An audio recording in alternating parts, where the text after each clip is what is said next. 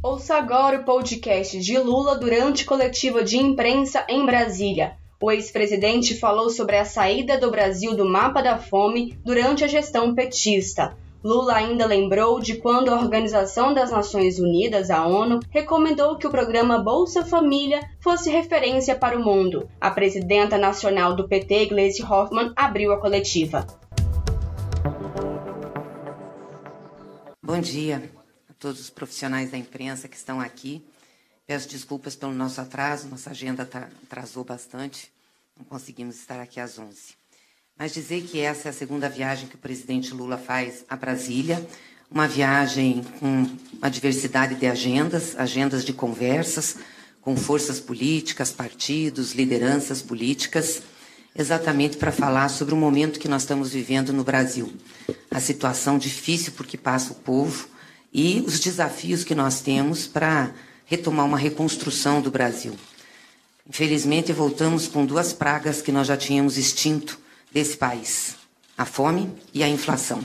É, hoje, todos os jornais dão os índices, o índice de inflação, desde o plano real, que nós não tínhamos esse índice de inflação. Né? Saudar aqui também o nosso líder no Senado, Paulo Rocha, Paulo Teixeira, nosso deputado e secretário-geral, nosso vice-presidente Luiz Dulce, que está aqui. É, e essa situação preocupa muito, porque o povo brasileiro está sofrendo. Então, as conversas todas foram no sentido de como nós podemos unir for força, esforços né, de lideranças políticas, de partidos que estão preocupados com o Brasil. É, tivemos também uma visita à Central de Catadores de Material Reciclável aqui em Brasília. Fomos lá ver um projeto que começou com o governo do presidente Lula, que foi essa implantação da central, junto com o governo do GDF, e ouvir os catadores sobre a situação é, que eles estão enfrentando. Nós não temos mais políticas públicas para os catadores de material reciclável. É a situação difícil que eles enfrentam, inclusive de receber o lixo reciclável da, das próprias companhias que fazem a coleta de lixo e é um povo invisível aos olhos do governo, invisível é, a, a, uma grande parte da sociedade. E passa a situação que passam todos no Brasil. Aliás, essa questão da fome é algo que nos envergonha. Envergonha o Brasil, devia envergonhar todos os brasileiros. Não sei se vocês viram ontem uma matéria sobre, no Pará, na região norte, a venda de vísceras de peixe, espinhaço de peixe, cabeça de peixe dentro de um saquinho para os mais pobres comprarem. Aliás, estão vendendo osso no país para os mais pobres comprarem. A gente já tinha superado isso. Também fizemos uma boa reunião com os sindicalistas aqui, representantes dos, serviços, dos servidores públicos, para falar sobre a PEC 32, para falar sobre privatizações. É? A ideia de enxugar o Estado, de ter um Estado mínimo para o povo, mas um Estado grande para poucos, é uma ideia que nós temos que debater com a sociedade e nos posicionamos firmemente contra essa PEC 32, que é, na realidade, a criminalização do serviço público e dos servidores públicos. É, e fizemos hoje um encontro muito legal, dois encontros muito legais, com pessoas que estavam ao nosso lado na luta pela liberdade do presidente Lula. Os inoxidáveis aqui de Brasília, um grupo de militantes, de companheiros que todas as quartas-feiras iam à frente do Supremo Tribunal Federal pedir a liberdade de Lula e com um grupo que fez uma greve de fome de 26 dias, também pela liberdade do presidente Lula. E naquela época que foi feita, eles já alertavam que aquela greve de fome era também para impedir que a fome voltasse ao Brasil. E a fome voltou ao Brasil. Então, essas duas, esses dois encontros foram muito importantes para nós, porque essas pessoas, assim como aquelas que passaram naquela vigília em Curitiba, que durou 580 dias, gente de todos os cantos do Brasil, foi que nos deu força e nos deu alento naquele momento de dificuldade. E a gente fica se perguntando, por que raios essas pessoas, né, vindas de tanto lugar do Brasil, lideranças de movimentos sociais, pessoas da sociedade, fazem uma greve de fome, ficam 580 dias numa vigília, é, vão todas as quartas-feiras para frente do Supremo Tribunal Federal. Por que fazem isso? Para defender alguém que é corrupto? Alguém que é bandido? Não que elas sempre tiveram a certeza de que o presidente Lula era inocente. E esse é um tema muito importante para nós e muito caro. E foi por isso que nós lançamos o Memorial da Verdade. Eu acho que vocês já devem ter tido acesso. está no nosso site também. E nesse livrinho aqui, de uma maneira bem objetiva, foi coordenada pelo jornalista Ricardo Amaral, a gente conta a história da perseguição do presidente Lula e de todos os processos a que o presidente Lula foi submetido. E é importante fazer um registro aqui. Dos 20 processos que foram avaliados na justiça, os 20 o presidente Lula saiu vitorioso. O presidente Lula não tem sentença transitada em julgada condenando e não tem nenhuma sentença em qualquer outra instância condenando. Então hoje nós temos o presidente Lula livre e inocente.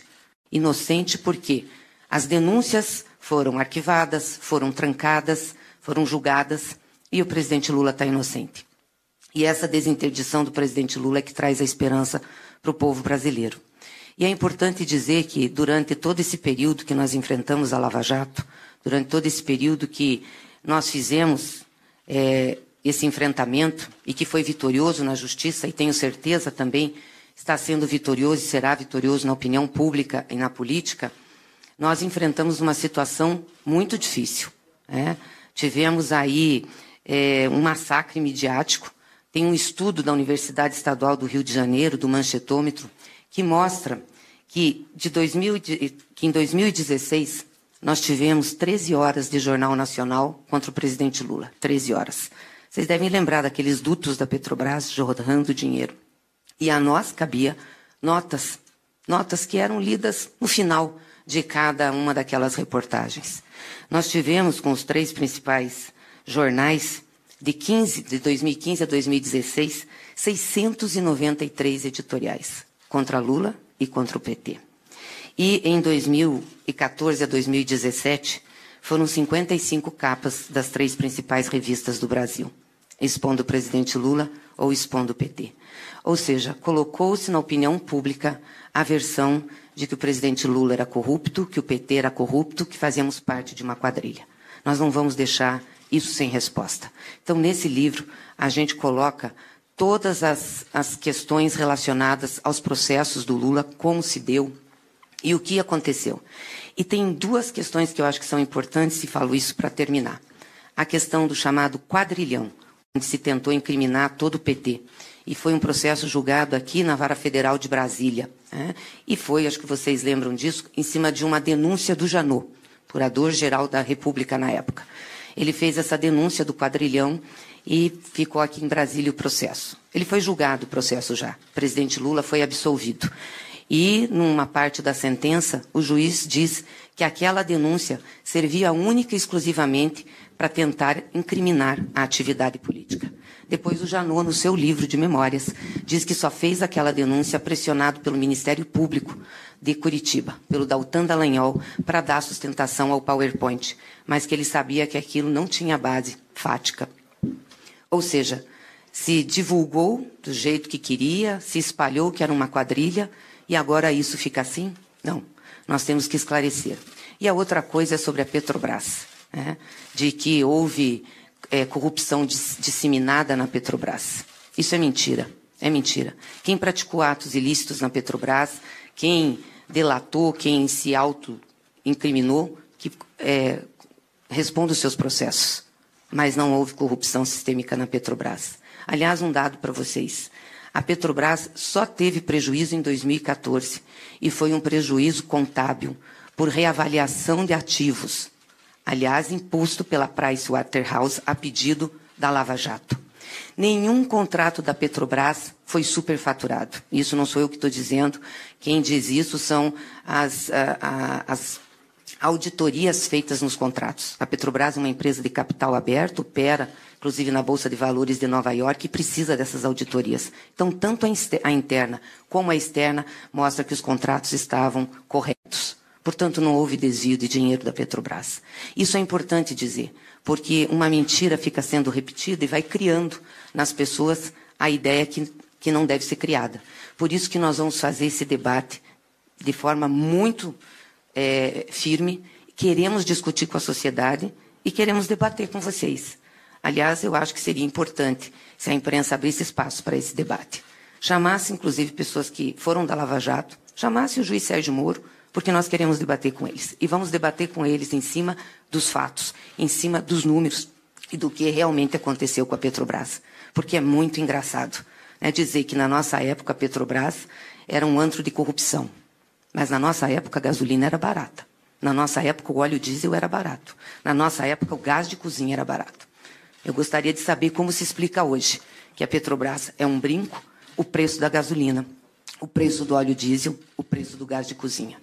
Tem muita coisa errada que está acontecendo nesse país. Então, Agradeço a atenção de vocês e estamos à disposição para fazer esse debate sobre a Lava Jato, sobre os processos do presidente Lula, sobre a Petrobras e sobre o chamado quadrilhão. Obrigada. O presidente agora faz uma fala inicial, é, antes das perguntas dos jornalistas. Eu quero começar cumprimentando a todos, companheiros e companheiras que estão aqui da imprensa, pedir desculpa pelo atraso, se é que teve, como eu não tenho relógio. Eu não sei se cheguei atrasado ou não. Devo ter chegado, porque eu tive duas reuniões antes de vir aqui. Uh, dizer para vocês que eu estava ouvindo a Gleice falar e. Engraçado, está fazendo hoje um ano e 11 meses que eu saí da Polícia Federal. Dia 8 de novembro de 2019, o mês que vem completa dois anos que eu saí. E eu já não lembrava de coisas que você falou, porque eu acho que o que aconteceu comigo não pode e não faz parte do que eu quero discutir sobre o Brasil daqui para frente. Eu, na verdade, o que eu esperava era uma coisa simples, que eu acho que não vai acontecer. Como a Operação Lava Jato teve encontro com todas as redações dos principais jornais do Brasil antes de começar a operação. Teve reuniões com todas as redações das revistas antes de começar a operação. E visitou a Globo, a Bandeirante, a SBT, a Record e outros meios de comunicação. E induziu a imprensa brasileira a esse erro histórico, eu, na verdade, só esperava que um dia, aliás, o Noblar já escreveu isso três vezes, de que a imprensa pudesse reconhecer que foi enganada pela força-tarefa da Lava Jato, que foi induzida à mentira pelo Moro, e que publicou apenas o que recebeu de informações. E muitas vezes, lamentavelmente, não levou em conta a defesa. Mas eu acho que quem está na briga que nós estamos para tentar reconstruir o Brasil deve fazer com que essas coisas, viu, Gleice, sejam as coisas do passado, que a gente esteja preparado para fazer o enfrentamento do debate mas a gente precisa saber como é que a gente vai reconstruir esse país. Eu confesso a vocês que depois que eu deixei a presidência, dia 31 de dezembro de 2010, eu não esperava que o Brasil, dez anos depois, fosse estar pior do que quando eu peguei o Brasil em 2003. Não esperava. Eu não esperava que a fome voltasse ao Brasil. Foi motivo de muito orgulho quando a ONU anunciou publicamente que o Brasil tinha saído do mapa da fome. Foi motivo de muito orgulho quando nos Estados Unidos e na União Europeia, com a crise do Lehman Brothers em 2008 e 2009, 100 milhões de pessoas perderam o emprego e aqui no Brasil, a gente estava criando 22 milhões de empregos formais com carteira profissional assinada. Foi com muito orgulho que a gente percebeu que o Brasil saiu da 12 economia para a sexta economia do mundo em 2008. Eu lembro que eu brincava com a França e com a Inglaterra que ele se preparasse, porque o Brasil ia correr atrás da Alemanha para que a gente virasse a quarta economia do mundo. Foi com muito orgulho que a gente percebeu o reconhecimento das Nações Unidas quando utilizou o programa Luz para Todos para que a gente pudesse adotar como ensinamento de políticas públicas de governo para todo o continente africano. Foi com muito orgulho quando a ONU recomendou que o programa Bolsa Família, considerado o mais importante programa de inclusão social, fosse referência para todo o terceiro mundo.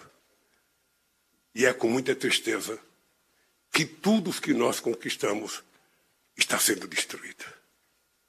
E começou a se destruir o respeito pelo salário mínimo, que foi criado em 1939 pelo Getúlio Vargas.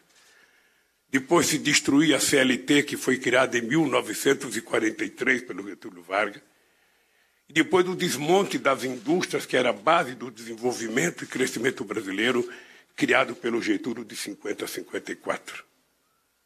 É com muita tristeza que um país de 215 milhões de habitantes, com a riqueza que nós temos, seja no solo e no subsolo, seja a riqueza que encontramos, sabe, a 7 mil metros de profundidade com pré-sal, seja a riqueza da nossa floresta tropical, seja a riqueza dos nossos 12% de água de Rio Doce, tudo isso não vale nada na mão de alguém que nunca se preparou para governar nem o conjunto habitacional que mora se ele fosse síndico.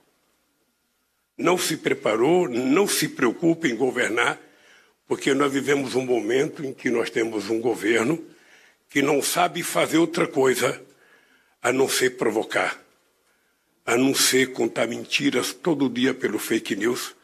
E vocês sabem que já foi divulgado fartamente pela imprensa que a média de mentiras por dia que ele conta são cinco.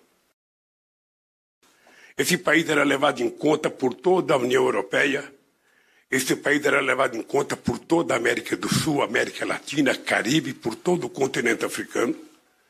Esse país hoje, para que o nosso presidente receba um presidente da República, ele tem que mandar buscar um presidente de Guiné-Bissau, porque ninguém quer vir ao Brasil Ninguém quer recebê-lo no seu país.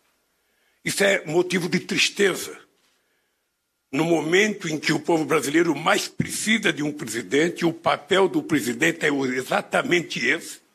É como se fosse um grande chefe de família. É como se tivesse a responsabilidade de manter a família em paz, a família em harmonia, a família com esperança ele destrói.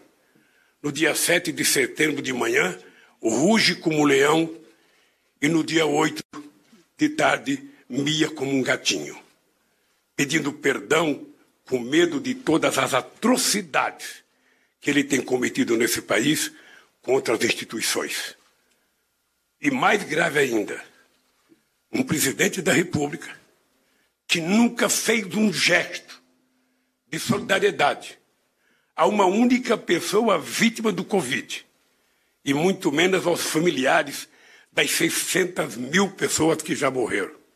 Não tem um gesto, não tem um carinho, não tem uma solidariedade, não tem uma visita a uma sala para dizer: eu estou com vocês, estou preocupado com o nosso povo.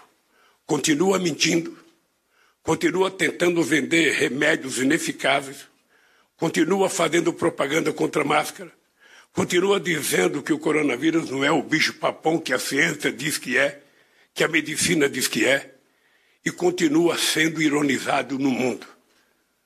Ele possivelmente tenha compartilhado com a, os milicianos dele que aquela foto dele comendo pizza em Nova York era uma coisa popular. O nosso presidente é tão popular que ele come pizza em pé no balcão de um bar, quando na verdade a fotografia quer dizer que ele é uma figura tão nefasta no de respeito ao ser humano, à democracia e ao comportamento simbólico que um democrata e um humanista faz, que não teve um único restaurante que ousou recebê-lo para oferecer uma simples pizza. Então é nesse momento de vergonha em que a gente vê a CPI denunciando todo dia não sabemos se tudo vai ser provado na justiça, mas pelo que a gente tem acompanhado pela imprensa, também não sei se é tudo verdade, os que as pessoas falaram, mas é que você tinha uma quadrilha para mentir a respeito da venda de remédios ineficazes e para mentir a respeito da compra das vacinas. É esse país que nós estamos vendo com 19 milhões de pessoas passando fome. E estudo mais profundo mostra que além dos 16 que estão passando fome, sabe, de verdade, tem mais 116 milhões que estão vivendo um momento de insegurança alimentar porque não conseguem consumir, consumir todas as calorias e as proteínas necessárias. Esse país com 15% de desemprego, com 33 milhões de trabalhos intermitentes em que o trabalhador não tem direito a praticamente nada, trabalhadores muitas vezes carregando comida nas costas para entregar na casa dos outros, sem ter os recursos para comer, trabalhador sem férias, trabalhador sem décimo terceiro salário, trabalhador sem nenhum programa de seguridade social, e durante muito tempo foi vendida a ideia que esse cidadão era um microempreendedor individual, dando um status que todos nós que trabalhamos em fábrica gostaríamos de ter. Eu, em 1965, entrei na Vilares Iglesias para trabalhar como torneiro mecânico. Eu ainda não tinha completado 20 anos de idade. E o meu sonho, como é o sonho de qualquer trabalhador no mundo, é trabalhar por conta própria. Paulo Rocha sabe disso porque foi gráfico. O sonho de qualquer trabalhador, quem sabe até o sonho de todos os jornalistas, era ter o seu próprio meio de comunicação, ter o seu blog, ganhar o seu dinheiro sem precisar ter o editor para mandar ele fazer as coisas, alguém para vetar a matéria que ele publica. Ou seja, esse é um sonho natural. E esse sonho foi alimentado com a mentira de que as pessoas estavam perdendo seus direitos porque os microempreendedores, que tudo ia melhorar. É com muita tristeza que eu vejo as pessoas que criaram a ponte para o futuro para dar um golpe na presidenta Dilma Rousseff, as pessoas que prometeram acabar com a CLT, que ia melhorar a vida do trabalhador, não tem nenhuma explicação para o desastre da economia brasileira que nós temos hoje. Eu sou de um tempo em que a gente tinha empresários muito respeitáveis nesse país. Eu sou do tempo em que a indústria representava 30% do PIB brasileiro e não apenas 11% como hoje.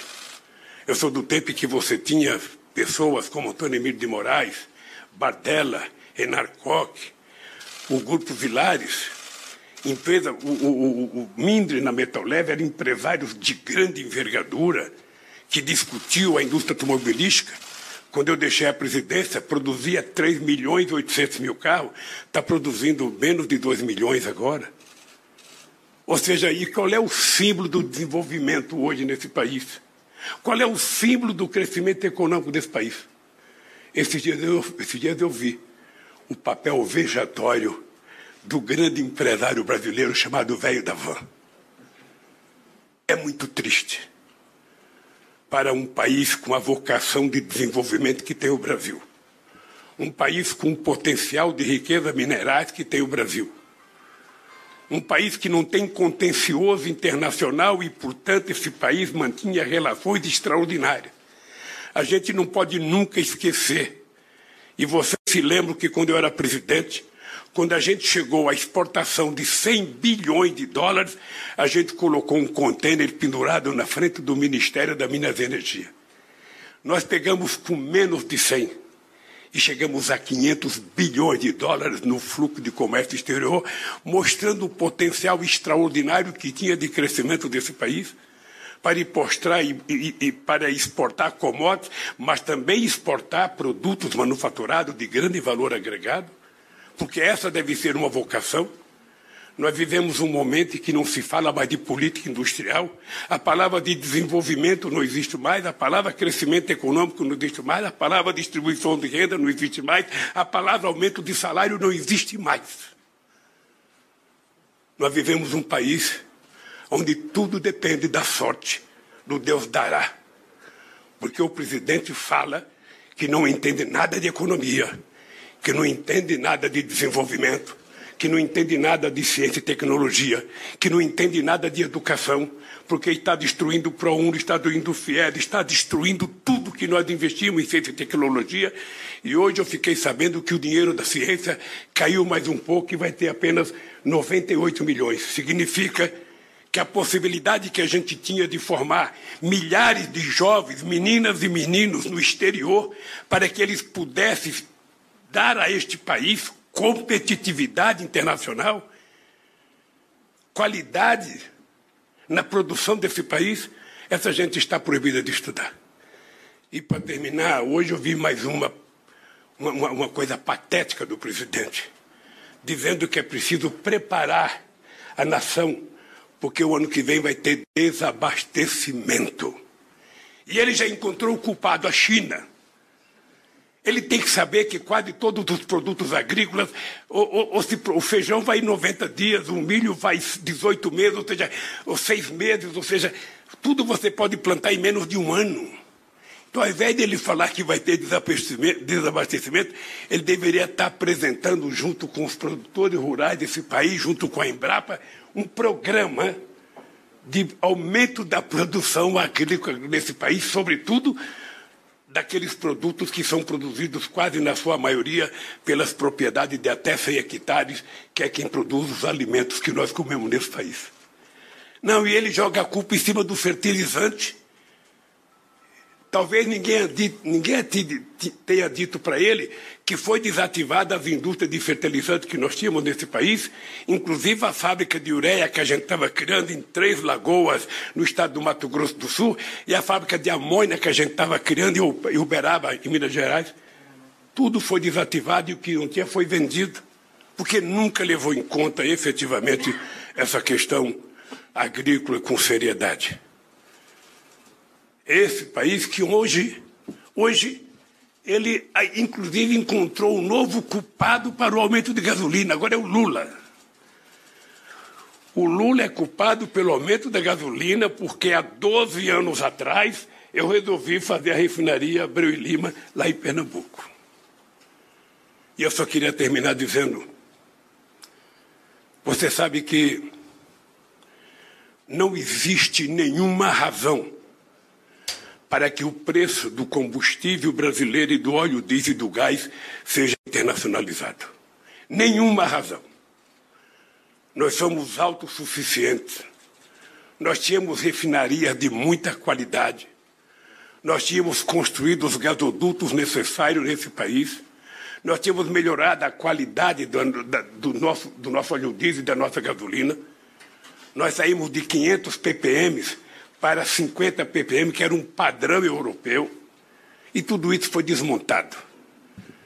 E foi dito que era preciso colocar o combustível com o preço do mercado internacional, porque, na verdade, é preciso atender aos interesses dos, acionistas de Nova York, em detrimento aos consumidores e aos trabalhadores e ao povo brasileiro. Dito isso, eu quero dizer para vocês que nós estamos começando daqui a dois meses um novo ano, um ano eleitoral, em que a gente vai poder brigar muito para que a gente possa consertar esse país. Esse país haverá de ter juízo suficiente para que no dia das eleições eleja alguém que respeita a democracia que goste da democracia e que exercite a democracia nos seus atos cotidianos, seja quem quer que seja, alguém que tenha no mínimo sentimento, alguém que tenha um sentido de humanista, alguém que tenha um mínimo de solidariedade, alguém que pense um pouco com o coração e pense nesse país e pare de falar bobagem. Um homem não casa com a mulher e não pensa em construir família para falar bobagem. Um presidente não ganha as eleições para falar bobagem. Ele deveria fechar a boca e governar esse país, como tantos outros já governaram.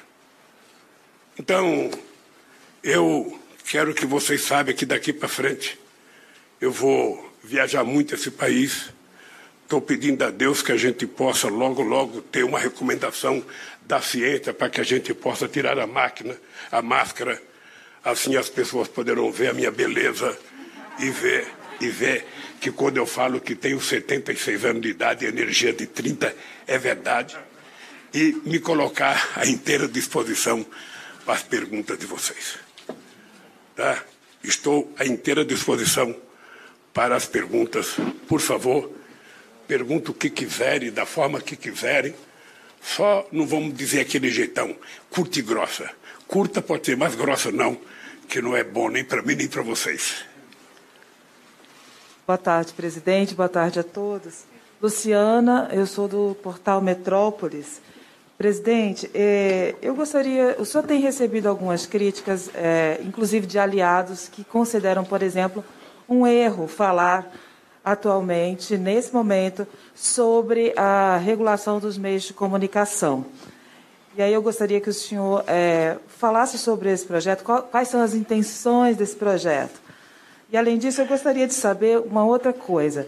É, o senhor também tem sido criticado por encontrar aí com pessoas do MDB. E eu queria saber, há limite para essa conversa com o MDB? Se há limite, até, até, que, limite, até que ponto vai essa conversa com o MDB?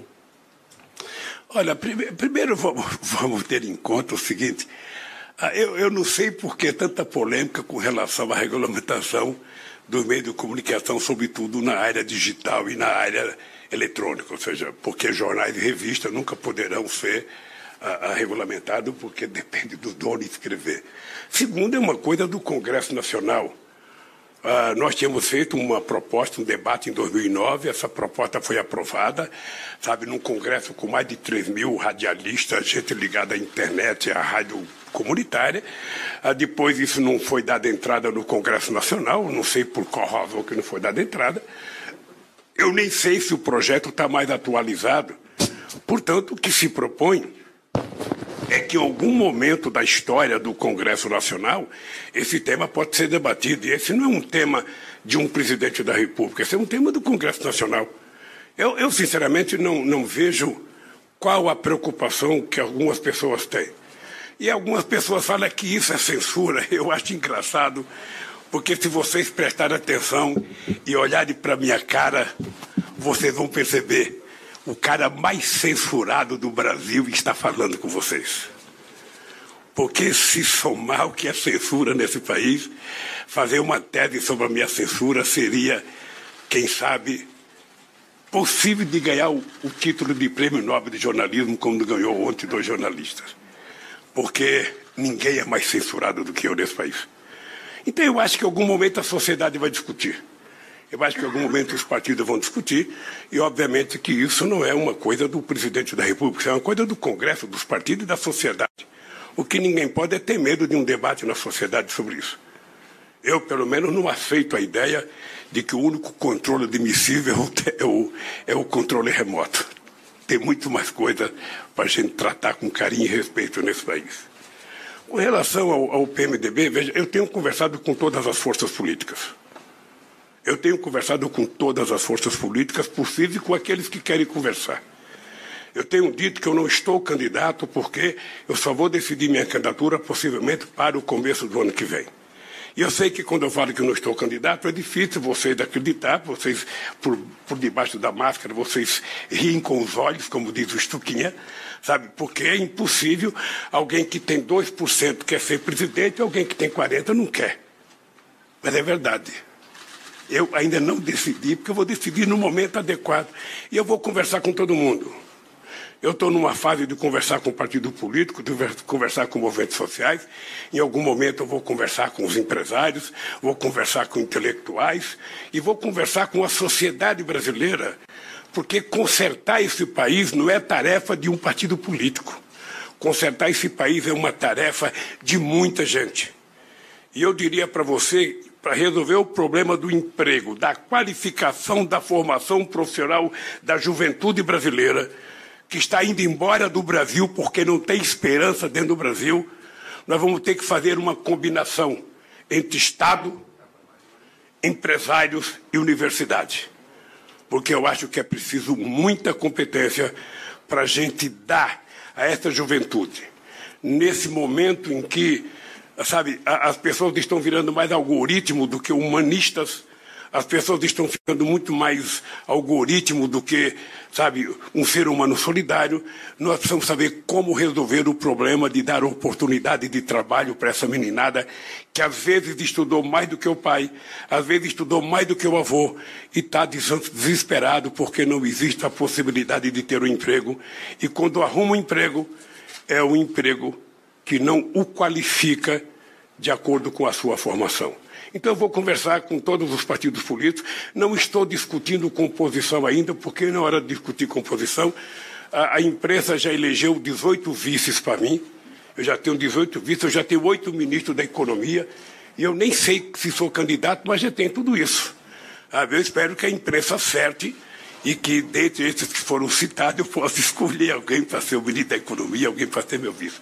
Se eu pudesse pedir um favor para vocês, eu pediria se na hora de fazer as perguntas vocês pudessem tirar a máscara com toda a proteção científica do nosso pessoal sai de perto, o Claudinho sai de perto, mais uns dois metros para trás, e aí você que vai fazer a pergunta fica segura. E alguém, Estuquinha, colocar álcool no. Já, já, já colocamos. Tá bem. Cada um faz a pergunta, a gente passa o álcool. Tudo bom? Bom dia. É Mariana Halbert, do Poder 360. Eu vou fazer três perguntas, todas de uma vez. É, aproveitando a, o MDB, é, alguns interlocutores já dizem que o senhor tem falado que gostaria de ter no comando do Congresso, é, em 2023, né, depois das eleições, é, pessoas do MDB ali. Eu queria saber por que, que isso seria importante, se o senhor cogita de fato e já tem conversado. A outra pergunta é sobre a questão ambiental. O senhor já tem falado também um pouco sobre isso e pretende fazer algumas viagens ao exterior. Eu queria saber o que, que o senhor vai levar desse tema ao exterior, com quem que o senhor pretende conversar sobre isso, qual que é o foco nessa questão ambiental. E a terceira, né, os senhores falaram no início sobre a narrativa da Lava Jato e que é importante trazer é, outra narrativa para a campanha. Eu queria saber como que o senhor vai colocar isso para o eleitor, a ponto de convencer quem, enfim, não, não pretende votar nesse momento no senhor nem no presidente Bolsonaro, como que o senhor vai convencê-los sobre essa questão da Lava Jato? Obrigada. Eu vou começar, eu vou começar pela última. Veja, eu, eu já fui candidato em 82 a governador de São Paulo, em 89 a candidato a presidente da República, em 94, em 98, em 2002, em 2006. Fui candidato indireto apoiando a Dilma em 2010, 2014 e o Haddad eu não pude porque eu estava preso em 2018. Então, toda eleição você vai ter uma turma que vota em você, uma turma que não vota em você e uma turma que não quer votar em ninguém. Mas toda eleição é assim. Você tem um candidato com 47 no primeiro turno, outro com 42, com 38, tem um grupo de abstenção. E no segundo turno você constrói a base que te elege para presidente da República. Veja, eu acho uma. Como é que eu poderia dizer sem ser grosseiro? Porque, como eu fui candidato muitas vezes, eu ouvia falar muito em terceira via quando você tinha a Guerra Fria. Né? Então era tudo contra o comunismo e, e, e entre o comunismo e a social-democracia tinha que surgir uma terceira via. Aqui no Brasil eu fui candidato contra 12 vias.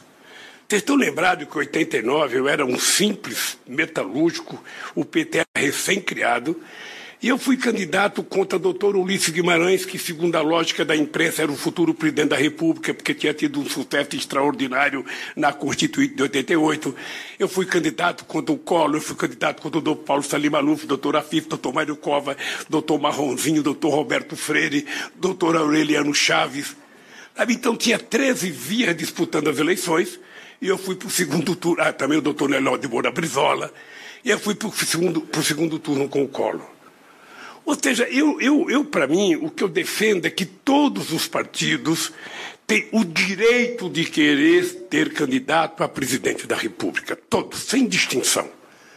Aliás, era para isso que deveria ser criado os partidos. Não deveria ser criado por conta do fundo eleitoral ou do fundo partidário.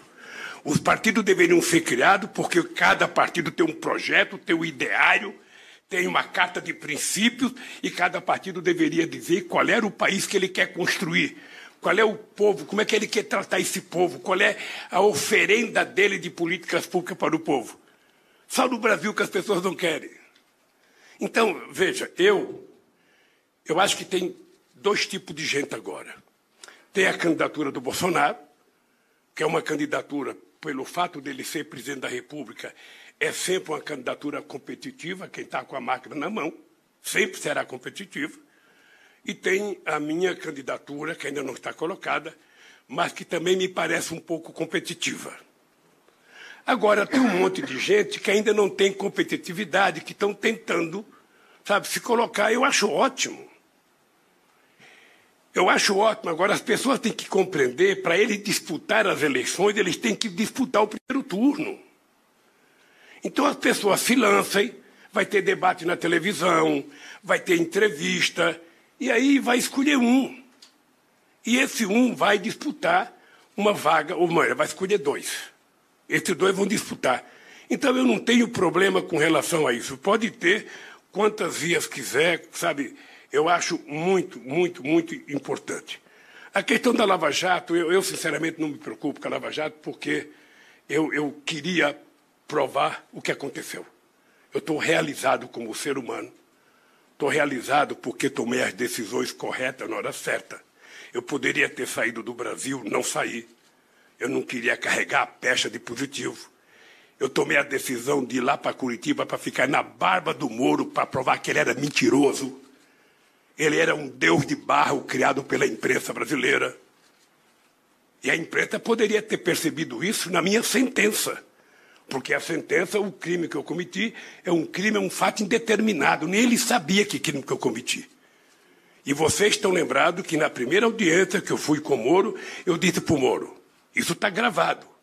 Eu disse, isso não é fake news, isso não é coisa, sabe, de hacker, não. Está gravado lá, eu dizendo para o Moro, você está condenado a me condenar porque você já permitiu que a mentira fosse longe demais. E aconteceu o que eu previ. Então, eu não, não, não vou discutir Lava Jato, não vou discutir. Na minha vida acabou. Eu só tenho que tirar lição sabe, tirar proveito do que aconteceu em benefício desse povo, porque, embora eu tenha ficado 580 dias na cadeia, eu tenho certeza que muita gente em liberdade sofreu mais do que eu, passou mais fome do que eu, dormiu pior do que eu, sentiu mais frio do que eu. Então eu não, não posso, sabe, não estou preocupado. Quem tem que dar explicação sobre a Vala Jato é quem construiu a mentira. E quem construiu a mentira foi a força-tarefa da Lava Jato, mas o juiz Moro. Eles construíram uma mentira, venderam para a imprensa como se fosse verdade. O que eles falavam não era nem questionado pela imprensa para pedir resposta para a defesa. E agora eu só queria que a imprensa dissesse: olha, queremos pedir desculpas ao Lula. Eu sei que é difícil, porque a palavra desculpa é preciso ter muita grandeza para falar. A palavra perdão é preciso ter muita grandeza. Quem não tem grandeza não sabe pedir. E dizia o seguinte: eu quero pedir desculpa ao presidente Lula, porque nós fomos induzidos à mentira pela força-tarefa, pelo Dallagnol, pelo Moro. Sabe, e agora provou, sabe, que eles, na verdade, é que eram uma quadrilha. Ficaria tudo bem, eu ficaria em paz. Sabe, o jornalista que falou também dormiria em paz. Não ia carregar uma mentira para o resto da vida. Sabe? Então é isso. Eu estou muito tranquilo com relação ao que já aconteceu com a Lava Jato. Ah, e queria também dizer para você, eu, vi, eu acho que eu vi ontem na imprensa que eu estava querendo, eu já escolhi quem vai ser o presidente da Câmara e quem vai ser o presidente do Senado. Eu, eu não tenho nenhum curso de cientista político, eu não sou um cara formado, sabe, em filosofia, em sociologia. Mas deixa eu dizer uma coisa para vocês. Pobre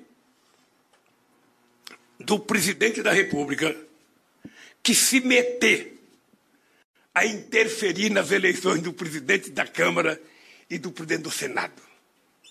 São duas instituições autônomas. O presidente da República não tem que tentar eleger ninguém. Ele tem que conviver democraticamente com quem foi eleito. Não é de direito ou de interesse do presidente eleger o presidente que eu gosto. Quem tem que gostar do presidente da Câmara, do presidente do Senado, são os deputados. Eles é que votaram, eles que vão, que vão conviver, não é o presidente da República. Da mesma forma que os deputados não escolhem o ministério, o presidente não pode escolher o presidente da Câmara nem do Senado. Se a gente respeitar isso, a gente vai governar esse país com muita tranquilidade. É só respeitar isso. Então, o Poder Judiciário não pode ficar falando de política todo dia. O Poder Judiciário não pode ficar dando sentença pela televisão. A sentença tem que ser dada em função dos autos do processo. Nós temos países em que um ministro da Suprema Corte, ninguém sabe quem é o voto dele. Ele vota e acabou. Aqui no Brasil, as pessoas fazem o voto publicamente como se tivesse uma Assembleia. Isso não é saudável. E eu acho que todas as pessoas sérias na Suprema Corte sabem disso. Da mesma forma que o poder, o poder legislativo não pode ficar judicializando a política. Sabe, o cidadão manda um projeto para a Câmara, ele perde, ele corre para o Poder Judiciário. Ele é o primeiro a de respeitar a política que ele tanto acredita. Então, se cada instituição cuidar do seu papel, esse país volta à normalidade e tudo vai ser bom, como foi em outros momentos nesse país. E as pessoas têm que respeitar o poder executivo. Eu não sei se vocês estão acompanhando com atenção o que está acontecendo no Congresso Nacional. Vocês já perceberam que o Bolsonaro não governa esse país? Vocês já perceberam que quem está governando o país é, de um lado, o presidente da Câmara, do outro lado, o presidente do Senado? Que as emendas impositivas e as emendas tal do orçamento secreto do relator é que está fazendo com que os prefeitos não conversem mais com governadores, os prefeitos vão direto nos deputados e nos senadores. Vocês já se deram conta da gravidade que está acontecendo nesse país, onde o presidente não tem nenhuma força sobre o orçamento? ele não o executa. Eu gostaria que vocês se dedicassem um pouco para avaliar o que está acontecendo. Porque eu nunca vi isso em todo o tempo de república desse país. O Congresso é o Congresso, o Executivo é o Executivo e o Judiciário é o Judiciário. Agora me parece que tudo tem uma. Está tudo atropelado, é como se tivesse tudo no ficador disputando o mesmo espaço. Eu acho que é preciso acalmar, redefinir o papel de cada um.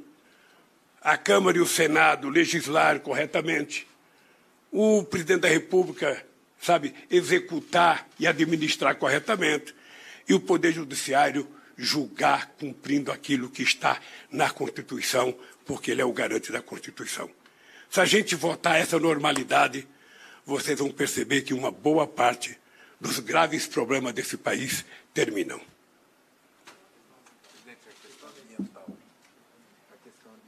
A questão ambiental, desculpa, não, não, é que você fez quatro perguntas nenhuma. Você é esperta, você, sabe? Disseram que era oito perguntas. Quando a gente vai atender agora o movimento social, antigamente é o seguinte, vai falar três pessoas. Agora, cada pessoa participa de uma decisão coletiva. Então, cada pessoa tem mais quatro para falar. Então, no ato que era para falar três, falam doze. Mas deixa eu falar para você, a questão ambiental, ela, hoje no mundo, mas sobretudo num país como o Brasil, não é possível você discutir desenvolvimento, crescimento econômico, se você não discutir a questão ambiental. Em qualquer parte do mundo hoje, a questão ambiental está envolvida diretamente a qualquer proposta de desenvolvimento, qualquer que seja o desenvolvimento. E o desenvolvimento sustentável exige que a gente repense o Brasil. E no Brasil tem uma coisa grave que de vez em quando a gente debate apenas aquilo que está na moda, né? Então, como que está na moda agora é a Amazônia, a gente se esquece da poluição ambiental do esgoto correndo a céu aberto nas ruas desse país. Ontem eu fui ver a cooperativa dos catadores de papel numa cidade que é a capital extraordinária, que tem no plano piloto o maior padrão de vida desse país, tem amplos setores que não tem coleta de lixo seletivo. As pessoas colocam, colocam tudo junto no saco para ir para a cooperativa para as pessoas poderem separar. Sabe, é comida orgânica com papel higiênico. Não, não tem sentido. Então, discutir a questão ambiental, precisa discutir também que nós temos um animal que está passando por problema que é um, um, um animal chamado ser humano, né? que nesse mundo de 7 bilhões de, de, de, habitantes, tem 900 milhões de habitantes que vão dormir todo dia sem ter o que comer. Se eles não têm o que comer, significa que a água potável é rara, significa que a qualidade da comida é zero, significa que não tem coleta de esgoto, não tem tratamento de esgoto. Sabe? Então, pensar na questão ambiental é pensar em muito mais do que isso. Na questão da, da, da nossa querida Amazônia, eu acho que nós temos que mostrar, primeiro, que tem uma parte da, do agronegócio brasileiro que tem muita responsabilidade e que sabe que a manutenção dos seus negócios, de exportação dos seus produtos, depende dele ter um compromisso com a preservação ambiental. Ele sabe que não pode plantar cana na Amazônia. Ele sabe que não pode plantar soja na Amazônia. Ele sabe que não precisa plantar milho na Amazônia. Ele sabe que não precisa criar gado na Amazônia. O Brasil tem milhões, milhões de áreas agricultáveis e que não precisa derrubar uma árvore para plantar. Ele sabe. Inclusive, era mais fácil recuperar as áreas já degradadas. Esse é um debate que nós vamos fazer com a sociedade brasileira. Esse não é um debate para o ministro do Meio Ambiente, é um debate para a sociedade brasileira e nós queremos compartilhar esse debate com o mundo.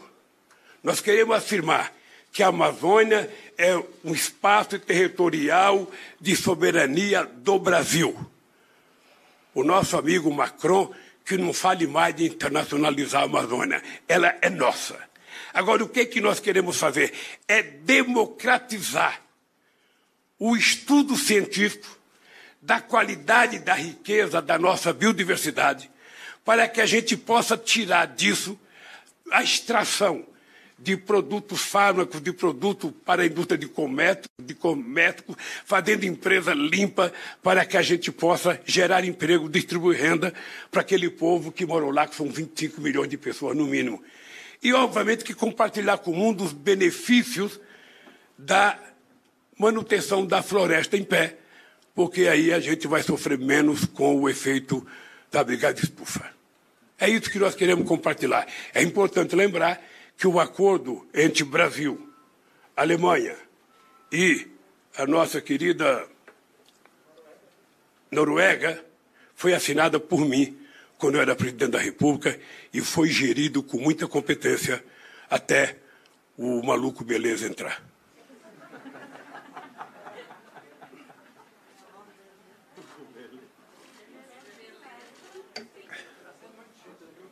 Bom dia, presidente. Bom dia. Tereza Cruvinel, Portal Brasil 247.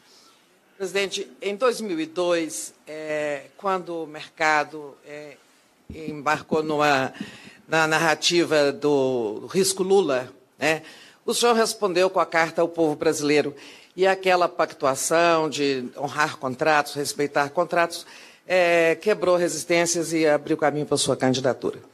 Hoje, quando as pesquisas lhe atribuem até a chance de vencer em primeiro turno, é, nós vemos o seguinte: alguns é, atores dessas elites econômicas reconhecem qualidades do seu governo, Delfim Neto, Maelso da Nóbrega, que você fez um ótimo governo, etc. Mas nós estamos vendo resistências aí de setores do mercado, das elites, até o presidente da Natura disse on, anteontem que é, Bolsonaro é indesejável, é, Bolsonaro é inaceitável, o senhor é indesejável. É, o senhor está com um projeto, né, uma plataforma de reconstrução nacional que naturalmente necessita de é, pactuação também com as elites econômicas desse país. Qual é a sua proposta, a sua carta ao povo brasileiro do momento atual? Né? Qual a sua proposição é, quando, você disse que é em janeiro, né, for conversar com os empresários? Como responder a essas resistências? Né? E, e, aproveitando aí o precedente das quatro perguntas, se o senhor puder é, me dizer que o, o pessoal está dizendo que o apoio à sua candidatura não está assegurado e a gente sabe que isso se deve à questão São Paulo. Você está disposto a deslocar Fernando Haddad para uma candidatura ao Senado e apoiar Boulos para viabilizar essa aliança com o PSOL? Obrigada. Olha, eu sempre faço uma analogia da política com o futebol. É, sempre o jogador que está no banco de reserva, ele fica chateado quando o técnico escala outro, porque ele fica sentado achando que ele deveria estar no lugar do outro. Na política é a mesma coisa. O Haddad tem um potencial eleitoral em São Paulo muito forte.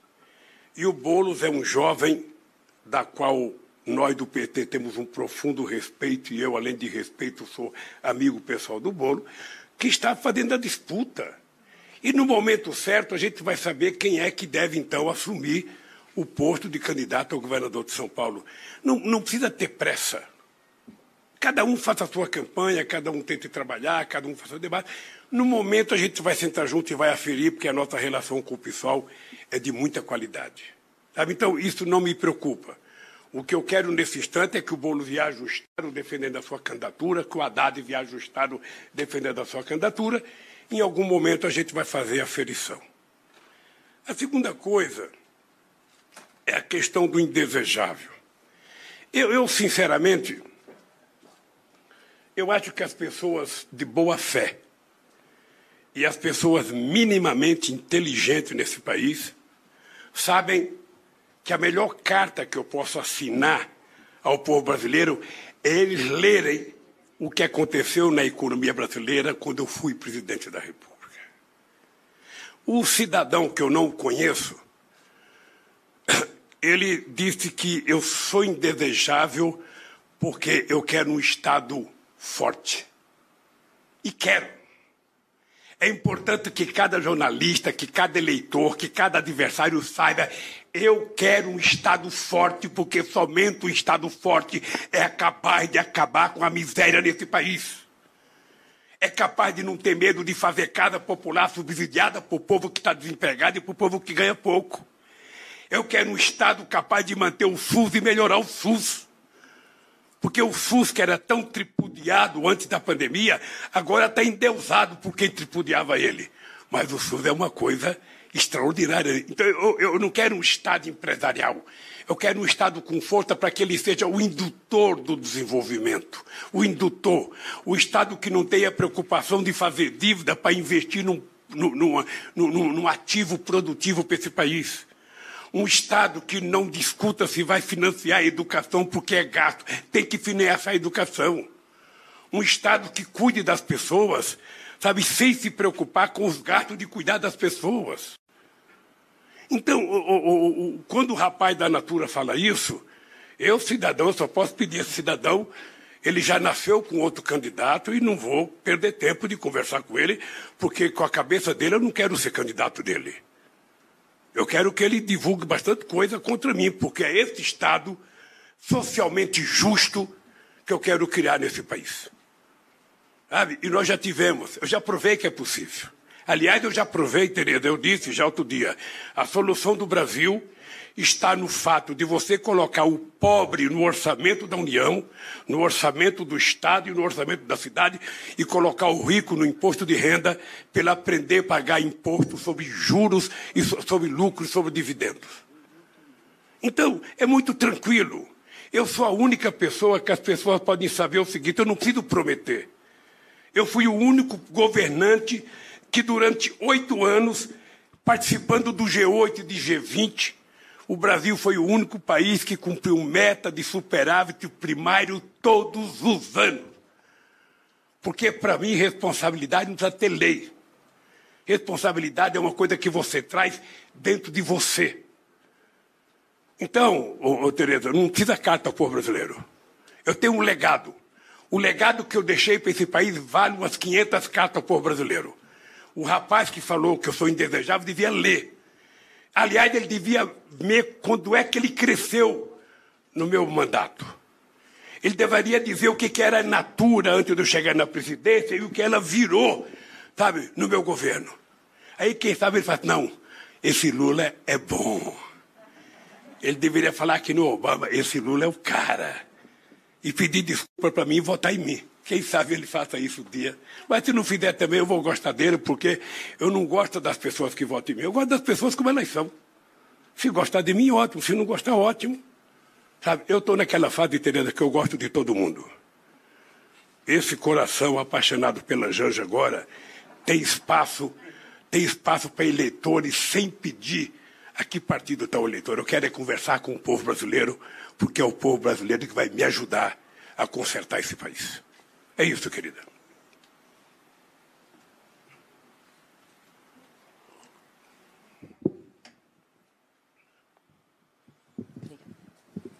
Boa tarde, presidente. Eu sou Júlia, da Folha de São Paulo. Eu queria saber se o senhor pretende ir aos protestos do dia 15 de novembro que estão sendo organizados pela oposição e por que, que o senhor não foi aos atos anteriores, se isso não pode dar uma sinalização de que, na realidade, o senhor não apoia o impeachment do presidente Bolsonaro e pode enfraquecer a mobilização? Obrigado pela pergunta. Eu estava esperando essa pergunta. Era necessário, veja, dizer que o PT é contra o impeachment é de uma insanidade. A pessoa que fala que o PT é contra o impeachment poderia perguntar por que, que o Lira não coloca em votação. Não é a Gleice Hoffmann que pode colocar em votação. Ela está magrinha de tanto gritar impeachment fora Bolsonaro. Eu estou achando até que ela tem que tirar um descanso para ela engordar um pouquinho e deixar os outros que acham que o PT não quer impeachment gritar. Porque o PT não precisa, sinceramente, é o único partido político que não tem que dizer que quer o fora Bolsonaro e que quer o impeachment. Agora, o presidente da Câmara tem mais de, de 130 pedidos e poderia colocar um em votação. Então, isso é uma coisa, isso é uma bobagem que não dá para levar a sério alguém dizer o PT não quer impeachment. Segundo, por que, que eu não fui nos atos até então? Eu não fui nos atos, primeiro, por uma questão de responsabilidade. Eu tenho, eu, eu não queria e não vou contribuir para transformar o ato em atos políticos. Porque a hora que eu subir no caminhão, estará subindo no caminhão o primeiro colocado em todas as pesquisas de opinião pública que pode ganhar as eleições no primeiro turno. Uma coisa é subir num caminhão um candidato que tem 2% dos votos. Outra coisa é subir num caminhão um candidato que tem 47% do voto, 45, 40, 48, 49, 51, 52, 53. Depende do viés da pesquisa. Então eu tenho essa responsabilidade. Porque quando eu subir no caminhão, não é para descer mais. Segundo, eu tenho quatro ministros da saúde. Eu tenho o Tamporão, tenho o Quioro, tenho o Humberto Costa e tenho o Padilha todas figuras excelentes. E é eles que falam, presidente, o senhor não deve ir. Enquanto não houver segurança científica, o senhor já tem 75 anos de idade, o senhor está na área de risco, então o senhor não deve ir. E não vai fazer falta porque o senhor estará representado pela presidenta Gleito Hoff, pelo companheiro Fernando Haddad e por tantos outros militantes do PT. Então eu não vejo por que ir. Quando eu decidi ir, você vai fazer uma pergunta para mim depois. Ô, presidente, por que você vai em tanto palanque? E eu vou dizer porque eu gosto. Eu tô, eu tô com muita vontade de ir, mas eu estou realmente com cuidado. Com muito cuidado e vou, e vou, e não sei se eu vou dia 15, não sei. Vai depender da circunstância e do momento. Eu só estou te dizendo que quando eu for, eu não sairei mais do palanque. Por quê? Porque quando eu for, significa que a gente vai poder fazer comício, e se puder fazer comício, eu vou voltar a andar pelo Brasil. Tem um pequeno problema ainda que eu não queria antecipar, já que você perguntou, vou antecipar. Eu possivelmente eu tenho uma viagem a que eu tenho que ir a Berlim, eu tenho que ir a Bruxelas, eu tenho que ir a Paris, eu tenho que ir a Madrid. São encontros que estão sendo marcados, encontros que são no Parlamento Europeu, encontro que eu vou receber um prêmio na França, encontro que eu vou conversar com o SPD, que acaba de ganhar as eleições na Alemanha, encontro que eu vou participar de um debate no El País com empresários espanhóis, sabe, encontros que eu talvez visite o primeiro-ministro Pedro Sanches. Então eu estou nessa fase de preparar isso. Sabe, se a minha viagem for depois do dia 18, eu participarei do dia 15. Se ela for antes do dia 18, eu não participarei, mas deixarei a Gleite Hoff com minha representante Mó para falar em meu nome. Ela vai ser minha carta nesse ato.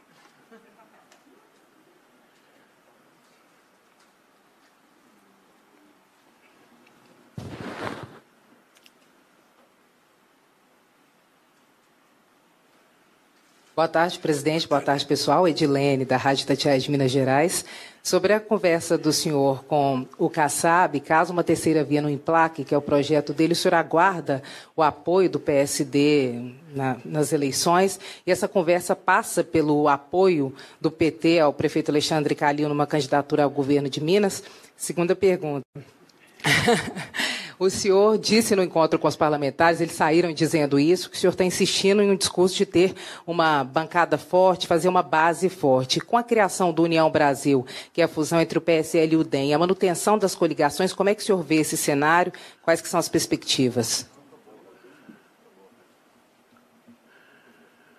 Olha, o Kassab tem sido muito digno e muito honesto nas conversas que tem mantido conosco.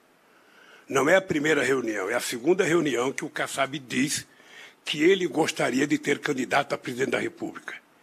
E isso, para mim, é, é uma coisa que merece meu respeito, porque eu acho que é importante que o partido queira ter candidato a presidente da República. Então, se o Kassab lançar a candidatura a presidente da República, eu acho ótimo, eu acho louvável. Ora, se o Kassab já disse, se por acaso não for ao segundo turno, ele não terá problema. Uma coisa, sabe, ele tem dito para a imprensa brasileira que com o Bolsonaro ele não vai. Então significa que tem uma chance grande para mim aí. A segunda coisa é que eu vou manter a relação com o Kassab, mesmo ele tendo candidatura, porque eu gosto do Kassab, tenho muitos amigos dentro do PSD, muitos amigos de verdade, e eu quero manter essa relação. Eu não quero truncar essa relação. Com relação ao Calil, veja, eu não sei como é que está a situação do Calil. Eu acho que o Calil está vivendo um momento em que ele está descobrindo, que eu acho que é bom para ele, que Minas Gerais é um pouco maior do que Belo Horizonte. E ele vai ter que trabalhar com muito afinco o estado de Minas Gerais. Me parece que ele ainda não está viajando o estado, me parece que ele está muito em Belo Horizonte, pelo menos das informações que eu tenho. Como você é grandiosa na Rádio Tatiaia, você sabe se ele está viajando ou não. Eu acho que ele tem que viajar o Estado, porque se ele não viajar, o Zema está viajando muito. O Zema não tem uma padaria que ele não pare para tomar um cafezinho. Não tem um lugar que ele não entre para comer um pão de queijo. Sabe? Então eu acho que o Calil vai ter, se ele for candidato, se jogar de corpo e alma, porque eu acho que o Calil tem chance de competir e pode ganhar as eleições. Mas é preciso saber que Minas Gerais tem quase 860 municípios, é preciso muita dedicação, sabe?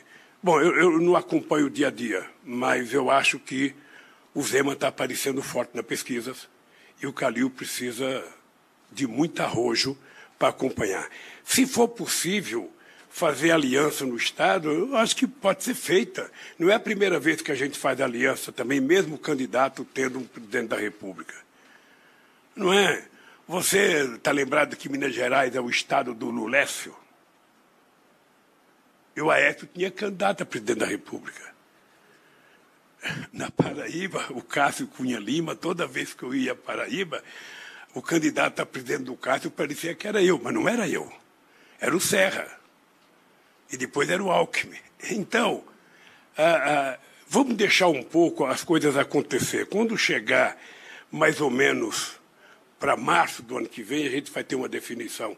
Como Minas Gerais é um estado muito importante e as mulheres mineiras e os homens mineiros são muito espertos na política, pense num povo esperto na política. Eu vou esperar, quem sabe, o mês de março para a gente discutir o que, é que vai acontecer conosco, sabe, na aliança com o PSD e num possível trabalho junto com o Calil em Minas Gerais, ou se o PT vai ter candidatura própria, a gente também não sabe. Sobre a bancada do Congresso? Olha, a bancada do Congresso uh, é um desejo não meu, é um desejo do meu partido que a gente faça um esforço muito grande para que a gente tenha uma bancada bem representativa. Hoje você não basta eleger um presidente da República. É importante que, além do presidente da República, você tenha uma bancada para que você possa fazer as transformações que o país precisa. Você precisa, sabe, ter votações importantes para garantir direito do povo trabalhador, restabelecer alguns direitos que foram tirados. E se você não tiver uma bancada forte, você não vai fazer. É por isso que eu estou disposto a fazer campanha, quando decidir pela candidatura ou não, eu estou disposto a fazer campanha pedindo voto para deputado em todos os lugares do Brasil, porque eu acho importante o PT ter uma grande bancada.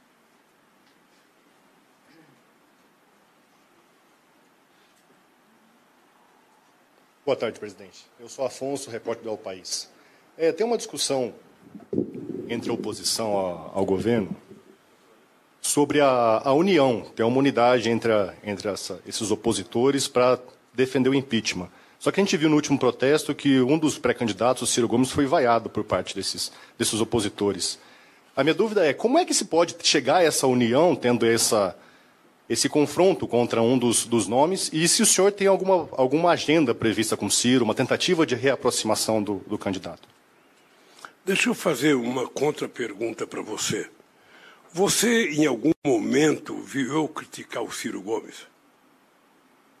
Você já viu alguma notícia minha fazendo críticas ao Ciro Gomes? Não faço. E mesmo quando o Ciro Gomes faz crítica a mim, eu acho normal. Porque se ele quiser disputar as eleições para ganhar, ele tem que criticar o Bolsonaro e criticar a mim, porque senão ele não vai a lugar nenhum.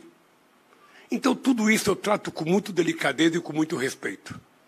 Pode ficar certo que eu não vou, durante todo o processo de campanha, responder às ilações que o Ciro faz com relação a mim. O Ciro foi meu parceiro, ele me ajudou a governar.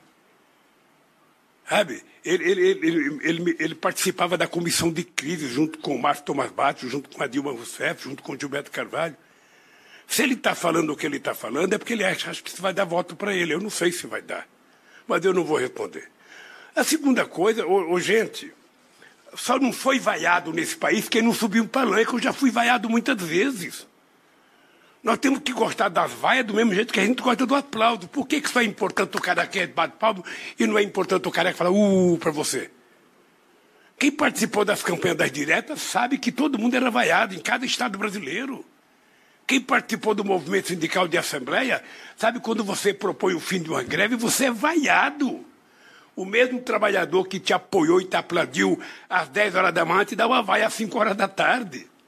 E você não pode fazer disso uma profissão de fé, de achar ruim. Ah, não, isso é podido. Não, isso é democrático também. É, o Ciro tem que saber o que ele falou para mexer com aquelas pessoas que estavam lá. Ele deve ter falado alguma coisa que as pessoas não gostaram. Eu, quando fui criar CUT, meu caro, eu fiz um discurso de meia hora em Badivaia. E não parei de falar. Eu falei, falei, falei. E conseguimos aprovar a criação da CUT. Então não vamos ficar preocupados com a vaia que aconteceu na Avenida Paulista por um grupo de pessoas, porque não foi a totalidade das pessoas que vaiaram o Ciro. Ao invés de a gente ficar preocupado com quem vaiou, se preocupe com o que o Ciro falou a semana anterior. Vamos nos preocupar com um pouco com o que ele falou na semana anterior, ver se ele mexeu ou não com as pessoas que estavam lá. Sabe? Então, companheiros, é o seguinte, a gente não pode diminuir a importância do ato porque houve um incidente de pouca gente vaiando o Ciro Gomes. Que não foi só em São Paulo, foi no Rio de Janeiro também. Possivelmente pelas mesmas razões. Sabe? Mas eu tenho certeza. Imagina se eu estivesse no palanque, então. As pessoas iam achar que era eu que estava incentivando a fazer isso. Ainda bem que eu não estava. Senão você ia falar, o Lula estava lá pedindo para vaiar, não estava. Então eu, sinceramente, eu não conversei com ninguém, a Gleice acho que nem viu, porque não foi aonde ela estava, sabe? Mas eu acho que isso não pode diminuir a importância do ato. O Ciro é uma figura pública importante para o Brasil. Ele só precisa cuidar dele mesmo. Não é ninguém que faz mal para o Ciro, é ele.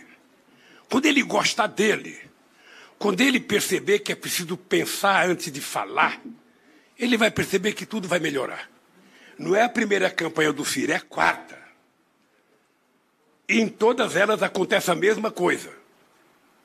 Então eu acho que ele sabe tanto quanto eu o que fazer. Tá bem? Oi, Oi presidente, boa tarde. Simone Iglesias, da Bloomberg. Baixa um pouquinho o microfone aí. licença. Boa tarde, Simone Iglesias, da Bloomberg. Enquanto o senhor, o senhor começava a falar na coletiva, a Petrobras fez mais um aumento de preço dos combustíveis, do gás de cozinha. A gente está numa inflação hoje de 10,20% e um recorde de desemprego. Nesse cenário, eu gostaria de saber qual é o programa, qual é a abordagem do PT uh, econômica nas eleições do ano que vem? E uma questão técnica, mas não menos importante. Se o senhor ainda não é candidato, o que, que pode fazer o senhor não ser candidato no ano que vem? Olha, o primeiro meu partido. Eu posso sentar porque eu estou fazendo uma matéria, então estou ouvindo. Pode, eu vou sentar ali. Pode, Obrigada. pode, querida, pode. Bom, primeiro, quem pode proibir de eu ser candidato, além de Deus, é o meu partido. Vai que a Gleice, a direção nacional, encontra um cara aí que ela está escondendo e vai lançar de última hora e o Lulinha é rifada. Estou né? de olho nela. Eu estou de olho nela, porque ela é uma das pessoas que pode evitar que eu seja candidato. É, olha, essa questão da gasolina, eu queria só te falar uma coisa. A gasolina já subiu 39%. Se subiu mais hoje, eu não sei quanto foi, então já foi para mais de 40%. O óleo diesel já subiu 33%. Se subir outra vez, vai subir mais. Eu vou te dizer, sem nenhuma necessidade. Sem nenhuma necessidade. Eu vou repetir. O Brasil é autossuficiente em petróleo. O Brasil tem refinarias altamente qualificadas para refinar o óleo diesel e a gasolina que nós precisamos. Nós começamos a privatizar nossas refinarias e estamos comprando gasolina refinada dos Estados Unidos quando o Brasil era exportador antes do pré-sal. Então, o que está acontecendo? O que está acontecendo é que a Petrobras tem uma direção que é mais importante que o presidente da República. O que está acontecendo é que a Petrobras está mostrando que ela pode mais do que o presidente da República. Se ele não tem coragem de governar, não tem coragem de dizer para o almirante que está lá que não vai aumentar, é um problema dele. Significa que o Brasil está precisando de um novo presidente. Para poder, poder fazer justiça com o preço do combustível. Eu não vejo nenhum sentido você querer agradar um acionista minoritário americano e não querer, acarar, e não querer agradar o consumidor majoritário brasileiro. Sabe que são pessoas que trabalham de táxi, são pessoas que trabalham com Uber, são pessoas que vão trabalhar, são pessoas que têm um técnico, um caminhãozinho velho, um calhambeque para trabalhar. Ele deveria estar preocupado com o preço para essa gente e não preocupado com o acionista de Nova York. Então isso só demonstra que o Bolsonaro é um garganta. Ele é um cara que fala sem ter noção do que está falando, que esbraveja. Sabe aquele cara que grita achando que bota medo na sociedade? Eu posso, eu vou fazer, eu dou murro na mesa, eu grito, eu falo, eu xingo. Sabe? Quando, na verdade, ele está dando a demonstração de que ele é totalmente incompetente para governar esse país. Totalmente incompetente. Ele não consegue controlar o preço da carne, não consegue controlar o preço do osso, não consegue controlar o preço do peito de frango, nem da carcaça de frango, ele não consegue controlar o preço da mandioca, que subiu 45%, o preço do açúcar, que já subiu 38%, o preço do frango, que já subiu 28%, o preço do tomate, que já subiu 24%, uma carne chamada patinho, que já subiu 28%, não sei qual foi a última vez que você comprou, mas está 39 reais o quilo. O óleo de soja já subiu 32%, ou seja, significa que não é apenas o combustível que ele não controla, ele não controla o custo de vida do povo, não controla a inflação, e agora está dizendo que vai haver desabastecimento por causa da China. Ele é totalmente, ele é totalmente fora de controle. Sabe aquele bonequinho eletrônico? Ele perdeu a corda. Então acabou o controle, ele está meio biruta nesse país. Ele, ele, às vezes eu acho que ele parece um biruta de aeroporto. Está sempre virando à procura de uma boa notícia. E a notícia dele é baseada sempre numa mentira, sempre no fake news. E eu acho que o povo brasileiro vai ter que dar conta disso em algum momento. Obrigado, pessoal. É, estamos com o horário. É, mas eu não preciso de conselheiro. Meu, imagina se conselho fosse bom, eu comprava, ninguém vai me dar. Eu, eu na verdade, olha, eu na verdade é o seguinte, eu vou criar um pool de jornalistas, um pool de sindicalistas, um pool de empresário e vou criar o fórum dos conselheiros do Lula. todo mundo vai me dar conselho. Aquele bom eu vou seguir. Olha, deixa eu dizer uma coisa para vocês: a economia não é uma coisa difícil. Eu digo sempre que economia tem duas coisas que, se vocês um dia forem eleitas, vocês vão saber o seguinte: ah, você tem que ter credibilidade. Quando você falar, as pessoas que estão te ouvindo precisam acreditar naquilo que você está falando. E outra coisa é que você tem que ter previsibilidade. As pessoas têm que saber que não serão pegas de caça curta todo santo dia. Se você tiver essas duas qualidades, o resto você governa. Você governa. Então, eu te confesso, te confesso, que eu já tenho na minha cabeça quem eu quero se eu for candidato a presidente. Vou criar o meu conselho outra vez, presta atenção. Eu vou criar o meu Conselho de Desenvolvimento Econômico e Social. Vai ter empresário, vai ter sindicalista, vai ter negro, vai ter branco, vai ter pastor evangélico, vai ter pastor católico, vai ter todo mundo. Porque o país não é meu. Eu é que sou do país. Então eu quero que a sociedade me ajude a fazer as coisas corretas. Sabe? Hein? Ah, tem que perguntar para o Meirelles. Ele agora está com Dória. O Meirelles é uma pessoa que eu gosto dele, que eu tenho relação com ele.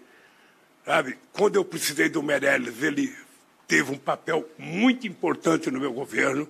Eu sou grato ao Meirelles, mas o Meirelles está no outro até agora. Vamos ver o que vai acontecer. Como o mundo é redondo, a gente pode dar volta e pode se encontrar outra vez. Mas essa coisa é uma coisa que não me preocupa, não. Pode ficar certo que eu tenho uma preocupação com a economia brasileira, eu tenho uma preocupação muito grande com a inflação, porque ela prejudica o povo mais pobre. Eu tenho uma preocupação com o emprego, que é uma coisa muito séria, sabe? Ah, uma preocupação com a fome, que. Mas a questão econômica a gente resolve a hora que a gente mostrar seriedade. E uma das coisas que a gente quer fazer em primeiro plano é a gente recuperar a nossa credibilidade internacional.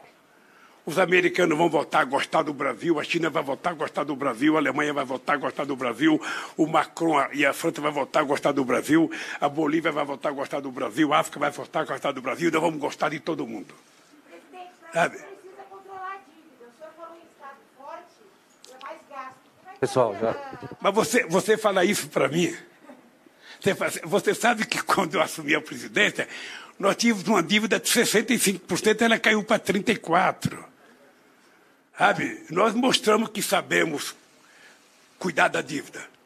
Eu aprendi economia, eu vou lhe contar uma história. Eu aprendi economia com uma mulher chamada Dona Lindu. A Dona Lindu tinha oito filhos. Naquele tempo a gente trabalhava e a gente recebia o pagamento dentro de uma envelope amarela. A gente recebia o envelope, levava para casa fechado. A Dona Lindu, que não sabia fazer um ó com copo, ela não sabia nada, mas sabia contar dinheiro. Então ela abria o envelope de cada filho, colocava um pacote assim, não assim, um pacotinho assim, de dinheiro que todo mundo ganhava pouco. E ela ficava, isso aqui é para pagar o pão, esse aqui é para pagar a luz, esse aqui é para pagar a bodega. Se sobrasse alguma coisa, ela falava, isso aqui é para você ir para uma festa, qualquer coisa. E a gente só gastava aquilo que a gente ganhava. No governo é assim. Se você tiver que gastar mais, você faça uma dívida para construir um ativo produtivo, algo rentável, algo que possa significar, sabe, o país crescer, você aumentar o patrimônio do país.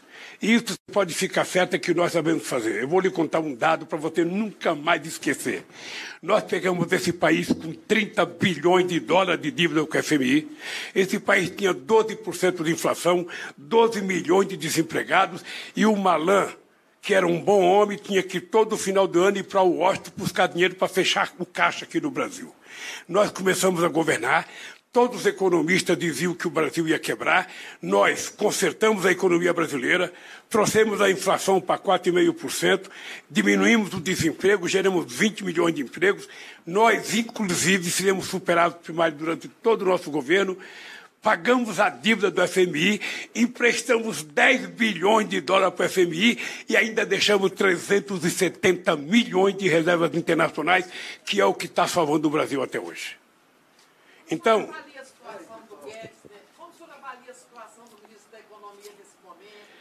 Não, eu, eu, não, eu, não, eu, não, eu não avalio. Sabe o que acontece, o Tereza? Como eu estou muito vacinado com relação à denúncia e com essa coisa de, de manchetômetro, sabe, eu acho que tudo que foi feito tem que ser apurado corretamente, investigado, porque eu fui vítima disso. Mesmo dizendo é mentira, é mentira, é mentira. Eu sei o que é o preço de carregar as denúncias falsas contra você. Então, o que eu quero é dar o direito a todo cidadão que é acusado provar que é inocente. Até o Bolsonaro. Veja que interessante, até eu quero que ele prove que ele é inocente na chacina de 600 milhões de brasileiros. Até eu quero que ele prove que ele não é genocida. Até eu quero que ele prove que não teve uma quadrilha para comprar vacina. Porque eu sou um cidadão defensor do Estado de Direito Democrático. Sabe? E a presunção de inocência, para mim, é um valor muito forte. Eu só queria, só queria que outras pessoas pensassem assim.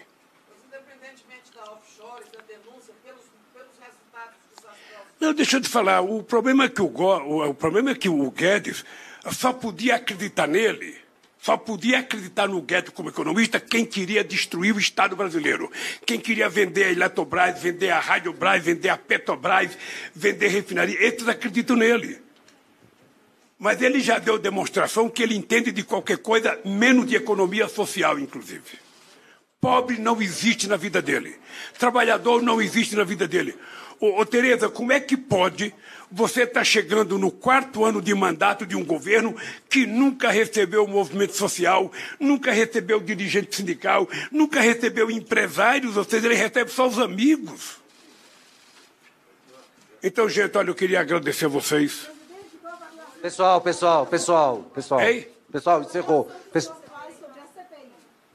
Olha, eu acho que a CPI ela está trabalhando com seriedade. De vez em quando eu acho que exagera na convocação de algumas pessoas que não deveriam convocar, mas eu acho que a CPI deve, deve apresentar um bom relatório.